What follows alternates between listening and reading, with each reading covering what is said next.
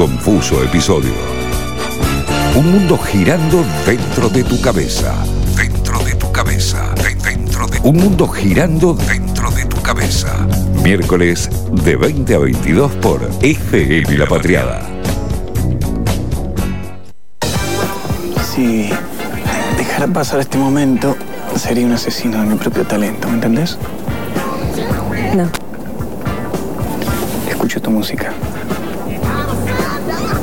Sí, tengo el, el don de conocer la personalidad de las mujeres a través de la música.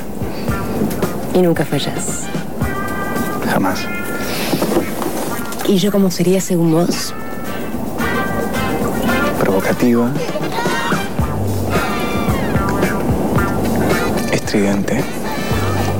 Y un poquito escandalosa. Escandalosa. Bueno, al menos eso es lo que me dice tu piel. Qué pena que no estamos ni en el lugar ni en el momento indicado para poder comprobarlo.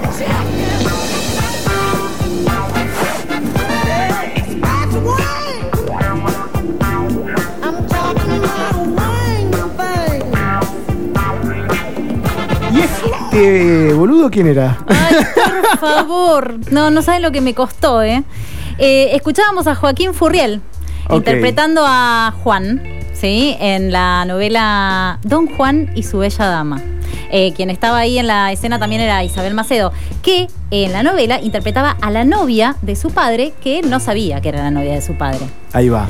Eh, ya el nombre de la novela me pone mal. Sí, sí, sí, ya, ya es un- el- el- el- el- la simbología de Don Juan es algo horrible Sí. ya. Está basada justamente en el personaje de Don Juan Tenorio, personaje de la literatura española de 1844, que la historia cuenta que era un tipo seductor que básicamente se cagaba en todo. ¿El libro o la serie?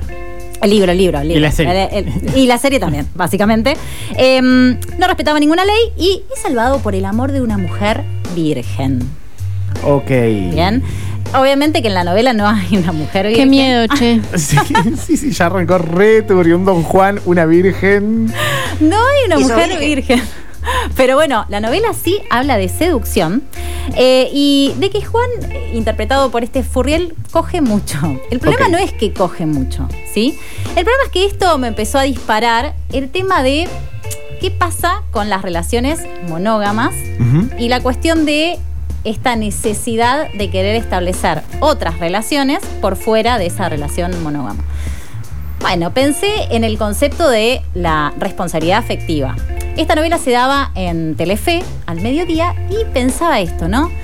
¿Cuántos de mi generación están recagados con el concepto de responsabilidad afectiva en función de lo que fuimos viendo también? No sé si ustedes la llegaron a ver. La novela es del 2009, no, eran muy chiquitos. No, no éramos tan chicos, pero no recuerdo haberla visto. Bueno, no tuvo tampoco mucho éxito. Recuerdo el nombre, pero hay, hay también una puerta que es la diferencia entre las novelas que se daban al mediodía Sí. Sí. y lo de la noche. Pero ¿no? esta era bastante zarpadita, te digo, ¿eh? Por lo menos lo que mostraba, lo que intentaba mostrar. Para ratonear señoras. Eh, claro. Era una cosa más de, del aporte, pero para gente más joven. claro, tal cual. Sí, ponele. Bueno, entonces pensaba mucho en el tema de la responsabilidad efectiva. De hecho, he tenido muchas discusiones. No sé, Dani, acá si vos también querés aportar lo tuyo, pero he Em. tenido muchas discusiones con respecto a, eh, bueno, pero vos te cogiste un boludo. Ey, como si la responsabilidad. claro, como si la responsabilidad fuera solo mía. ¿Qué estamos haciendo, muchachos? No es así. Bueno, la cuestión es que esto me llevó a contactar a Alejandro Viedma. Ok. que es licenciado en Psicología de la UBA, coordinador de grupos LGTB y escritor.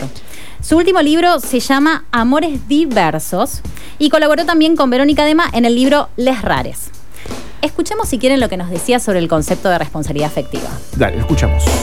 Eh, me parece que la responsabilidad, o por lo menos desde el psicoanálisis, tiene que ver con responder, con hacerse cargo y por lo que uno dice, deja de decir, hace y deja de hacer. ¿Se hacen cargo ustedes de lo que hacen en las relaciones? ¿Son de hacerse cargo? ¿O prefieren Pino Yo me hago cargo por demás.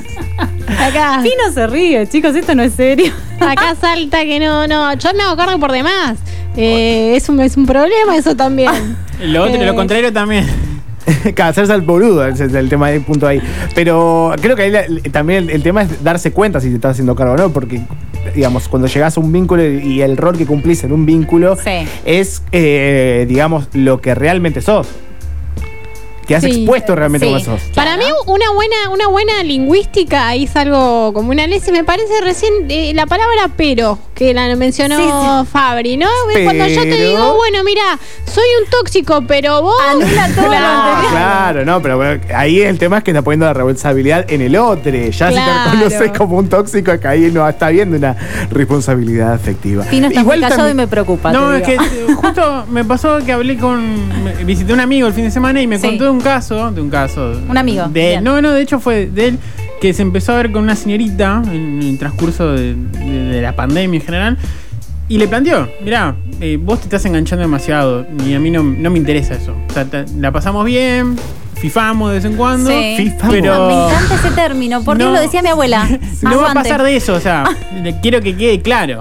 Y, y de hecho se, se- se distanciaron, pero él lo- se lo dijo, o sea, yo soy una persona fría y no va a pasar más de eso. O sea, Pero yo creo que eso da libertad, Pinito. Sí, definitivamente. Es como Sí, que, que- que ser responsable da, da libertad, a, a- a detrimento de que quienes dicen, bueno, no, yo no tengo nada que dar explicaciones, yo soy libre, ¿no? Como que, bueno, ser libre me parece que implica un poquito lo que hizo este amigo tuyo. Pero acá, y la, la cuestión venía porque él, después de, creo que dos o tres meses que no se, no se ve con la chica, Sí. me dijo, tengo ganas de mandar un mensaje.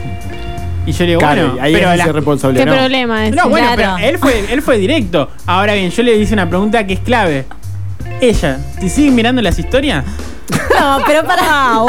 Me encanta cómo, pará, pará, me encanta cómo Pino pasa el millennial a después a tirar una tremendo, frase de chica. la abuela rosa Sí, y sí, ahora sí, te da el Y consejo. después me bardea a mí, ¿te das cuenta? No, señorita, me fifar y después se No, eh, ve ¿qué las historias. No, no, me ve mato. las historias o no. Pero, Pero eh, es un punto igual. ¿No, no, les- no, no quieren saber que si les miraban las sí, historias? yo quiero saber. ¿Qué pasó? Sí, miraba las historias. todas. Ah, ok, Ay, ok. Entonces Bien. le dije, ojo, ahí hay una puerta que no se cerró, le dije.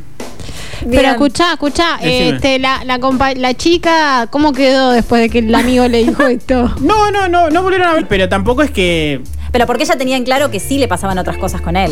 Yo creo que ella sí, estaba un poco más enganchada. eh, estaba más enganchada. Bueno, que eh, eso habla de una responsabilidad Sí, afectiva sí, tanto de él como de ella también entender y registrar qué es lo que no quiere y qué es lo que quiere de la Por eso me parecía que sí era válido que él le mande un mensaje. O sea, vos le plantees las cosas como son. También el, el término, eh, ah, sí, está también en una moda el término de la responsabilidad afectiva, ¿no? Que ha crecido durante eh, mm, los últimos años y también un poco entender qué sería esa responsabilidad afectiva, porque ahí eh, me cuenta porque tenemos el caso de Pino para, del amigo de Pino, para, pa- para Gracias, amigo de Pino. Gracias, amigo de Pino. Eh, porque ahí la responsabilidad afectiva sería dejar eso en claro. O sea, esa sería la responsabilidad, decir, eh, dejar hablado eh, realmente la posición en la cual estás. Sí, justo, mira, eh, estuve leyendo un poquito, Magdalena Sí. López, licenciada en Ciencias Políticas y doctora en Ciencias Sociales de la UBA, dice sobre la responsabilidad afectiva y me parece interesante traerlo. Dice, eh, en realidad se tiene que eh, hablar de un concepto marco que debería constituirse en base de toda relación humana que se propone y plantea como rupturista del orden de dominación vigente. Esto que vos decís Wow. que se empezó a usar ahora también tiene que ver con que ahora se presentaron otros tipos de relaciones y a eso quería llegar. Lo que dice Magdalena es que se use mucho más habitualmente en el mundo de las relaciones sexoafectivas heterosexuales no responde a que es una demanda excluyente de las mujeres hacia los varones, sino que en este tipo de relaciones es donde el descuido está más naturalizado y donde hay cierta expectativa de que una parte provee el cuidado y el amor, que es la mujer, y la otra el descuido y la libertad. Ok. Me parece excelente. ¿Cómo se llama la amiga? Magdalena López, la nota, la nota la pueden encontrar en la FEM, es súper interesante. Sí. súper interesante. Sí, coincido por esto, que, que sumo la, la- la anécdota del amigo de Pinito, que me parece que más que aclarar es demostrar, ¿no? Digo, porque yo te cuido no solo aclarándote, sino tratándote de un cierto modo y demás. Digo, si quizás uno entra en el discurso de, bueno, yo aclaré, pero la libertad y qué sé yo, y después los encuentros terminan siendo Sí. una cosa eh, que, que- que mejor estar en la, la intemperie acá en pleno invierno, bueno, entonces No, como, ser, ¿no? correlativo, ser correlativo con eso mismo que arreglaste, digamos, o que dijiste. Porque ahí es cuando estás eh, falseando a esa, a esa responsabilidad. O sea, plantear una cosa y después reaccionar de, de otra manera. Tal cual, yo voy a retomar un poquito el Sí, hilo de la favor. novela, porque la, la realidad es que toda la novela plantea relaciones monógamas Sí. y esas relaciones monógamas están regidas por un engaño, ¿sí? Ok. Entonces pensaba esto, ¿por qué todas las protagonistas, las relaciones protagonistas de la ficción, por lo menos en Argentina, ¿no? Son monógamas. Por ejemplo, no sé, la serie Las chicas del cable plantea una trieja. Y, y está ambientada en 1920, creo, más o menos. O sea, con lo cual es más polémico todavía para la época. Eh, y mm, nada, pensaba esto, ¿qué pasa si en una serie argentina de ficción se presenta como protagonista de la serie una pareja poliamorosa? O una pareja de amor libre, ¿sí? O una trieja, justamente. Sería raro que no sea el, el conflicto general de la historia, ¿no? Porque pasa muchas veces eso con la representación Sí. de, eh, de la disidencia, por decirlo de una manera, que eh, tienen, quizás eh, tienen un personaje, pero la historia gira alrededor de esa problemática que le genera ser esa disidencia. Entonces, y cuando se habla de representación, se menciona, bueno, la- el tema de la representación es que esa persona que es eh, que, que no está representada generalmente en las ficciones viva una historia eh, siendo de eh, determinada manera. Entonces, me parecería raro que poder generar una novela. Pero sería súper interesante, ¿eh? Para, para mí sería interesante. Sobre todo plantearlo desde el punto de vista incluso de quien está incursionando en una pareja poliamorosa, por ejemplo, y todo lo que eso le plantea en un mundo en donde todavía no está tan difundido eso, sobre todo a nivel de los medios, ¿no? Eh, si quieren lo escuchamos a Alejandro Vierma, a ver lo que decía.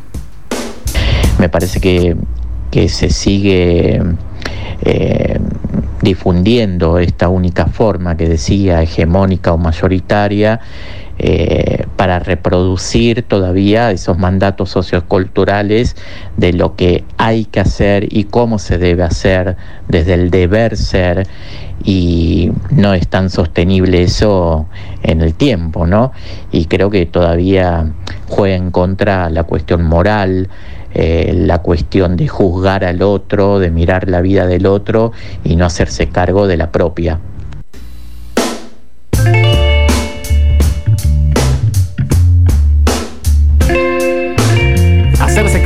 Punto Sí. de partida todo esto. Yo creo que todo eso también hace a la felicidad, ¿eh? Me parece que... eh, como todo gira hasta en un punto cíclico este programa, por Dios.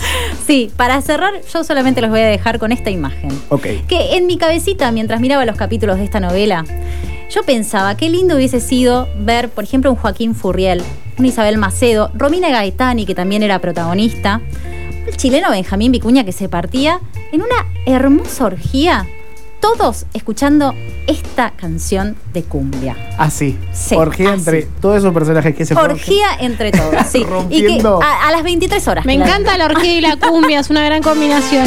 Ay, la orgía y cumbia. La orgía y cumbia Totalmente, termina. orgía y cumbia. La orgía y cumbia termina la TV que nos parió de Ley Orsaria del día de hoy. A Perrucci y a toda la gente. Confusos así, pasa de morfín a los charros. Y hasta las 10 de la noche está acá en FM La Pateada.